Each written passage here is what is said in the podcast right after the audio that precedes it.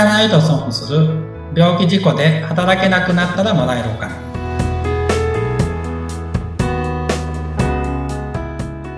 社会保険労務士の梅田ですはい、そしてご一緒するのは水野ゆきです。梅田さんよろしくお願いします。よろしくお願いしますさて、梅田さん、新番組のスタートです。おめでとうございます。ありがとうございますさて、実はね、梅田さんも、えー先に違った番組、ポッドキャストで担当されていて、そちらのタイトルが、この社長と働きたいと思わせる中小企業の採用戦略という番組をもうすでにスタートされているんですが、もう一番組ということで、いよいよスタートとなりました。ご一緒するのも私同じということで、引き続きよろしくお願いいたします。よろしくお願いしますさて、まあ、でもこの番組聞くの初めてっていう方もね、多いかと思いますので、ぜひ最初に梅田さんの自己紹介をお願いしたいと思います。はい、ありがとうございます。えーっと、僕は2014年に社会保険労務士として、まあ、独立をしています。うんで、まあ、今年10年目になるんですけどうん、えーっと、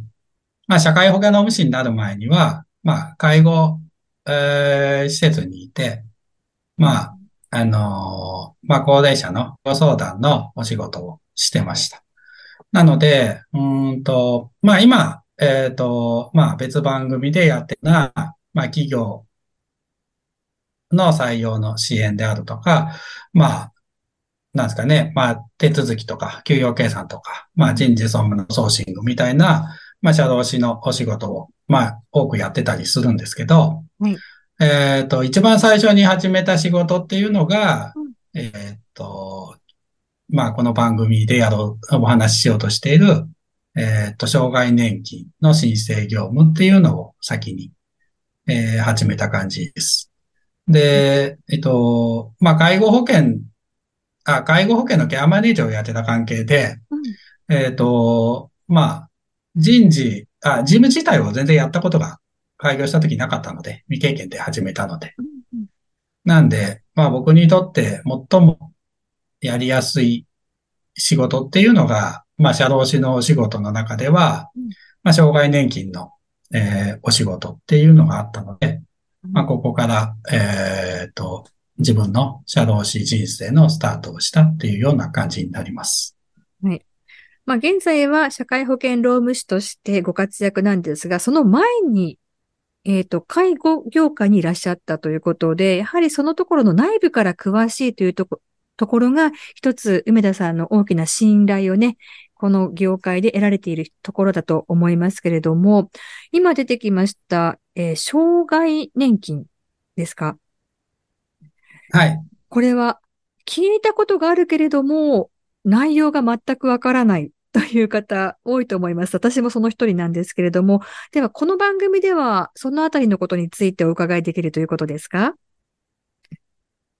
そうですね。本当にあの、障害年金って、えーとてもいい制度だと思うんですけど、ええ。本当に今、水野さんがおっしゃったように、ほとんどの方が知らないっうん、ていうものになってくるので、はい。まあ、その辺をこう、周知したいなっていうのは、すごく思ってます。うんえー障害年金、まあこの給付の対象になる方がどういう方なのかっていうのとも多分わからない方多いと思いますし、関係ないかなっていうふうに思ってる方も多いと思うんですが、意外とそういったわけではないんですよね。まあそうですね。あのーまあ、えー障害年金の支援始めて、えーまあ、今年10年目なので、まあはい今までいろんな方いらっしゃいましたけど、うん。まあ普通に10年、20年、その障害年金っていう制度を知らなくて、うん。えーもらいそびれていたっていう方は、正直たくさんいらっしゃいました。うん。もらいそびれてしまうと、それは非常にもったいないことですし、せっかく受けることができる支援ですからね、やはり受けた方がいいこのシステムなんですけれども、このあたりを社会保険労務士さんが、えー手伝ってくださるですね。私はそのことも知らなかったんですが。まあそうですね。その辺も本当に知られてなくて。ええで、まあ今10年、20年もらい損ねてるっていう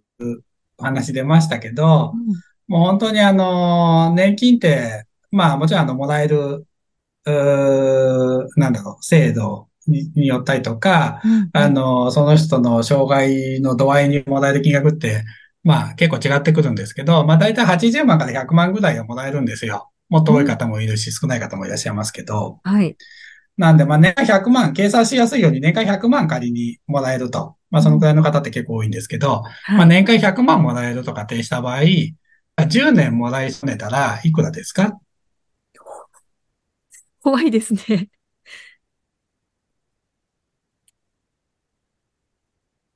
?1000 万ですよね。はい。で、20年もらい損ねたら2000万もらってないということになるんですよ。単純計算で。はい。でも本当に、あの、中古住宅なら買えるぐらいな、ね、地域によっては買えるぐらいの話じゃないですか。はい。っていうのはもらい損ねてるっていう業って、うん。どうなんだろうなっていうのはいつも感じるんですよね。はい。で、まあ、そういう話をしたときに、まあ、大体その支援者の方が必ずおっしゃるのが、うん誰も教えてくれなかったって言うんですよ。うん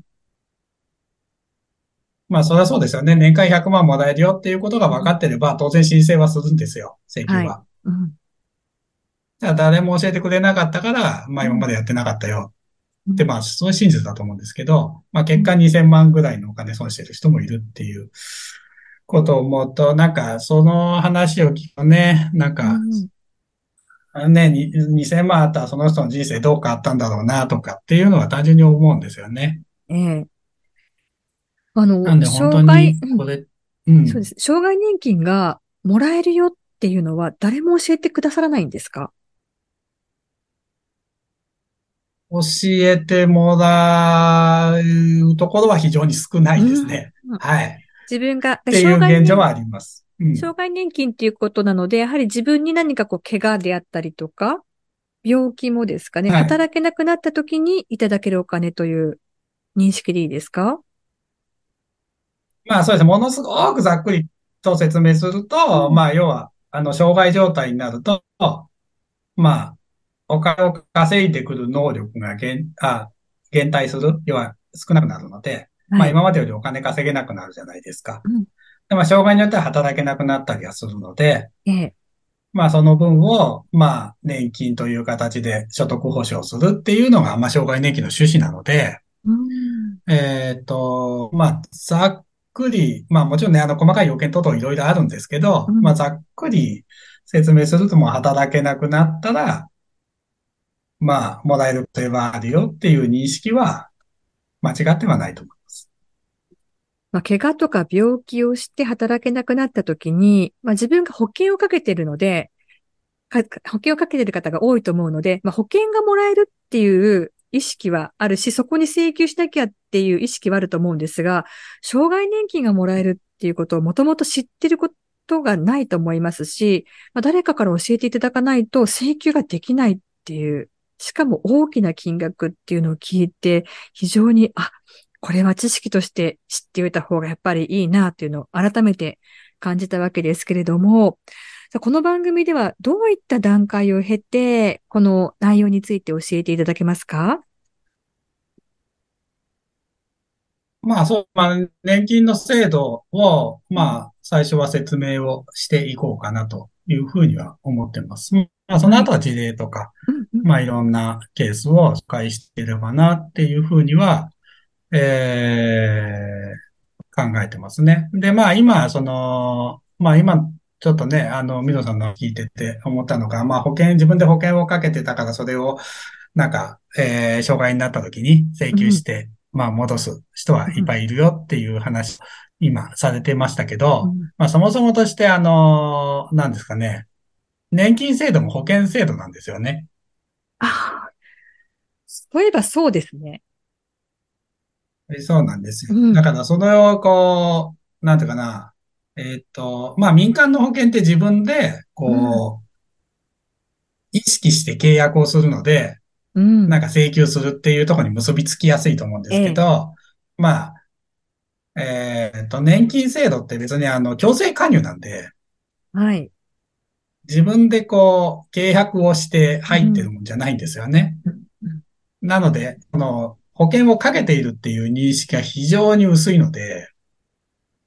なるほど。なんで、うんか、か、かけてるの、かけてるんで、当然、あの、うん払ってだからますもんね。当然もらえる権利皆はある。えそうそう、払ってるじゃないですか。うん国民年金に関しても、厚生年金に関しても。はい。払ってるんで、もらえる権利はあるわけですよ。払っていればうん。逆に言うと払ってなければもらえる権利ないですけど、保険制度なんで。ええ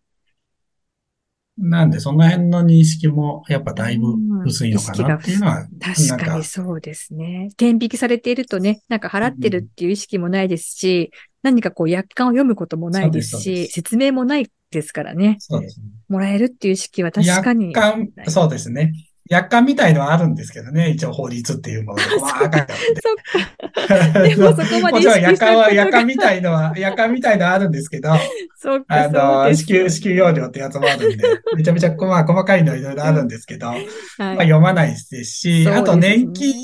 で、まあ、65歳以降に、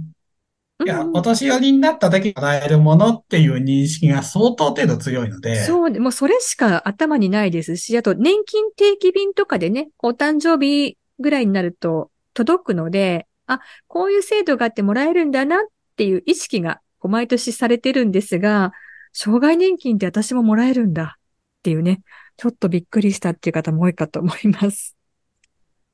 まあそうですね。まあそういううん。状況になればもらえる。そうですね。もらえる権利があるっていうことです。発生はするんだっていうことは、うんまあ認識いただくといいのかなっていうふうには思ってますね。はい。まあ、この番組のタイトル自体が、聞かないと損する病気事故で働けなくなったらもらえるお金ということで、まさに本当に聞かないと損する内容になっていきそうです。え夢田さんご自身は、この障害年金の請求のお仕事、こうお手伝いするお仕事というのは、件数的にはやはり多いんですか？そうですね。まあ月2、3件ぐらいをうちの会社ではやっているので、はい。まあ今までに相当の数うん、やってると思いますね。そうすると事例もたくさんご存知ということ事で、例はたくさんあります。はいえーぜひ皆さんも。数百はやってるので、そうですか。やはりこう事例を聞くとね、自分に近いかなっていうところもわかりやすいかと思うので、ぜひ次回からの詳しい内容をお聞きいただきたいなというふうに思っています。ということで、梅田さん、次回はじゃあ最初になるので、年金の仕組みからのお話になりますか？そうですね。年金の給付の話を次しようかなと思います。はい。ということで、ぜひ皆さん楽しみにお聞きいただきまして、損しないように一緒にしていきたいなと思います。さて、梅田さん、会社のホームページなどもありますよね。あります。はい。ぜひこちらもチェックしていただきたいと思います。ということで、梅田さん、また次回からよろしくお願いいたします。よろしくお願いします。